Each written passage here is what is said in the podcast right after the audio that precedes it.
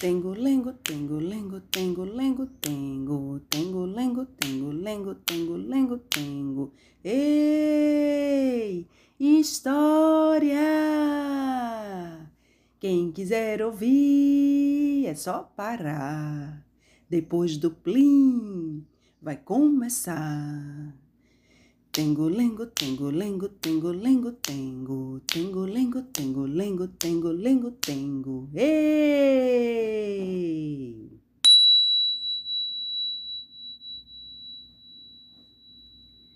Há um bom tempo, no lugar em que os elefantes vivem, havia um jovem. Um jovem um tanto particular. Tinha feito 18 anos a idade de se casar no vilarejo onde ele morava. Seu pai então foi até ele e disse: Meu filho, é hora de escolher uma esposa.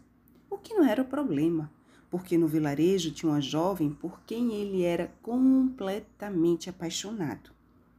Ela também era completamente apaixonada por ele. Mas eu falei para vocês que ele era um jovem um tanto particular. Pequeno não era raro, raro vê-lo de quatro, atrás de, das formigas, conversando com elas. Formiga? Não, formiga não é normal. Deus não gosta de fazer uma formiga tão pequenininha assim, um elefante enorme desse jeito. Você se dá conta de quantos vilarejos de formiga podem caber num elefante? E a história conta que também não era raro vê-lo pedir perdão à pedra na qual tinha tropeçado. Passava metade do dia, ficava até sem comer, pedindo perdão à pedra. Eu falei para vocês que ele tinha feito 18 anos e vocês podem achar que ele mudou, mas não. Só as questões que mudaram um pouco. Porque eu sou o primeiro filho e não o segundo. Aliás, porque o meu pai se casou com a minha mãe e não com a vizinha. Ele perguntava tantas coisas que ele achou que não seria um bom marido se ele se casasse. Então pediu ao pai para ir para o mundo em busca das respostas às suas perguntas antes de se casar. Seu pai achou que era uma boa ideia e deu a ele as suas bênçãos. A mãe também achou que era uma boa ideia e deu a ele as suas bênçãos. Toda a comunidade achou que era uma boa ideia e o acompanhou com bons votos. Ele pegou o caminho e a história conta que ele caminhou por muito tempo. E no caminho ele se encontrou com uma senhora que carregava algo bem pesado. Ele era um jovem bem educado e simpático então ajudou a senhora a carregar o peso até a casa dela. A senhora o recebeu e deu a ele comida e bebida. Quando ele terminou de comer e beber, a senhora perguntou para onde ele estava indo. E aí ele começou a perguntar. Blá blá blá blá blá blá blá blá blá blá blá blá. Ele perguntou tanto que nem se deu conta que a senhora tinha ido dormir. E aí ele continuava perguntando blá blá blá blá blá blá blá blá blá blá blá blá blá blá blá e nem se deu conta que o sol tinha se posto. E continuava a perguntar blá blá blá blá blá blá blá blá blá blá blá blá até de manhã, quando a velha senhora se levantou e pediu para ele se calar. Meu filho, você pergunta tanta coisa que nem consegui entender direito a única questão e não vou saber lhe ajudar. Pelo menos não sei dar resposta a nenhuma de suas questões. Mas aqui perto tem um velho sábio que tem uma reputação incrível. Você sobe a primeira colina e desce.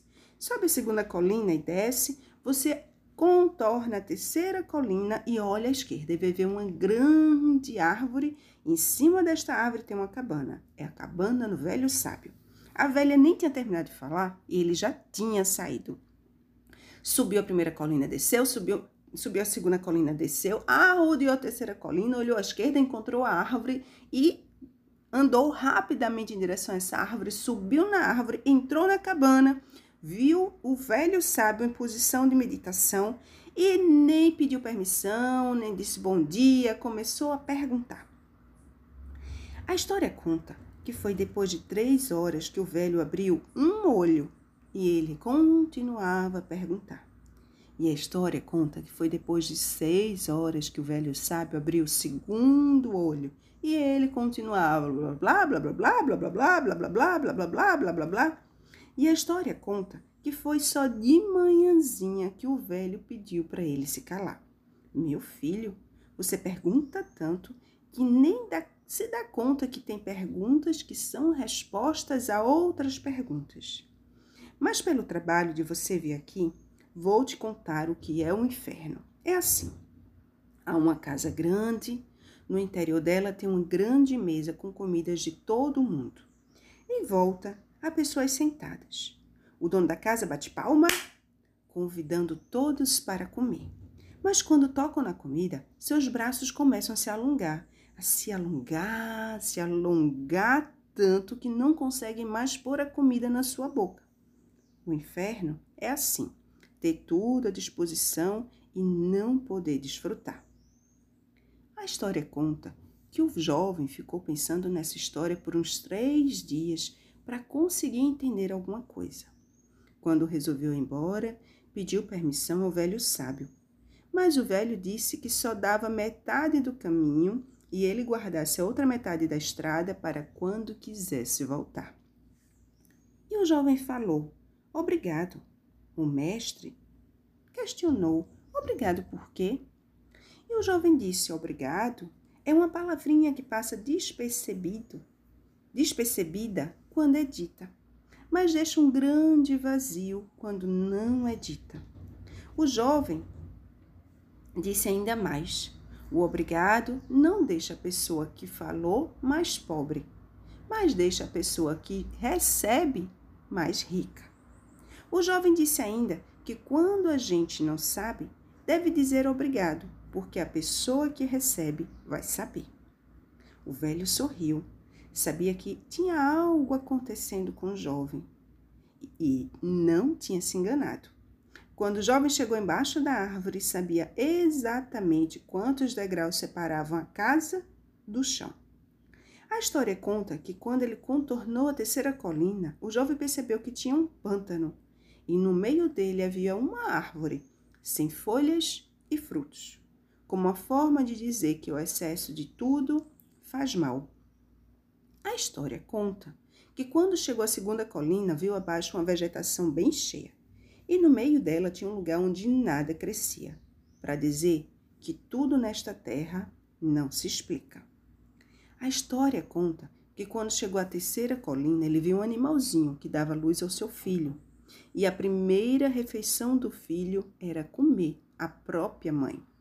No entanto, esses animais continuavam fazendo filhotes, como que para dizer para a gente que nós devemos nos sacrificar pelos filhos. A história conta que o jovem chegou na casa da senhora e sentou, meditando sobre tudo o que tinha acabado de descobrir.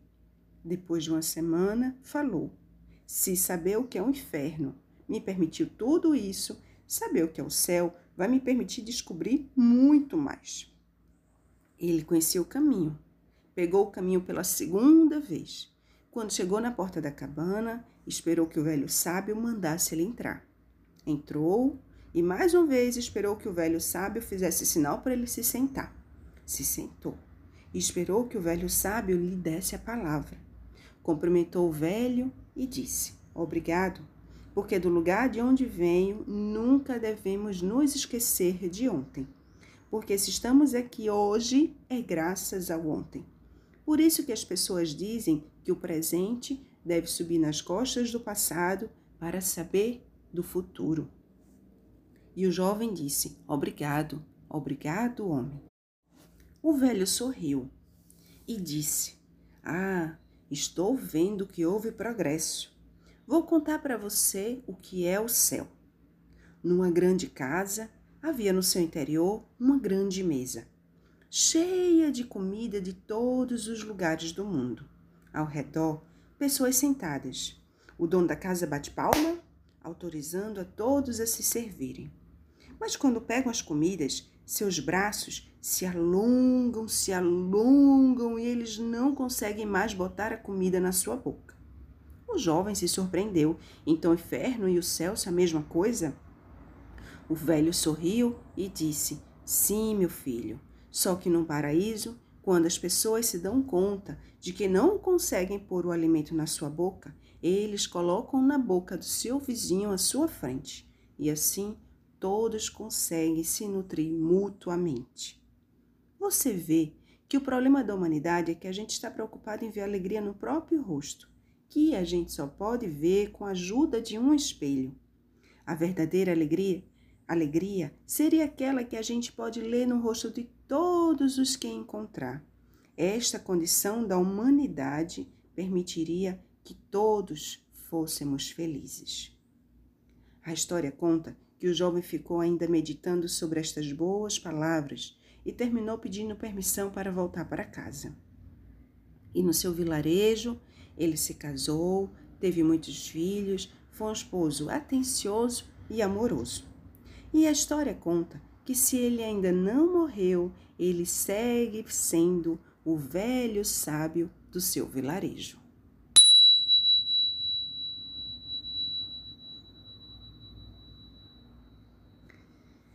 Essa história, que eu não sei se tem nome, eu escutei pela primeira vez de um grande contador de história lá da África, de um país chamado Burkina Faso. Eu escutei na voz de François Moïse Bamba e também na voz de, da grande e querida Laura Tamiana. François falava em francês e Laura contava para a gente em português, fazia tradução simultânea de história. Foi uma experiência incrível. Essa história também está disponível no YouTube de Laura Tamiana. É só vocês pesquisarem, tá bom? Para vocês verem essa história, escutarem essa história sendo contada pelo grande griot, que é o François.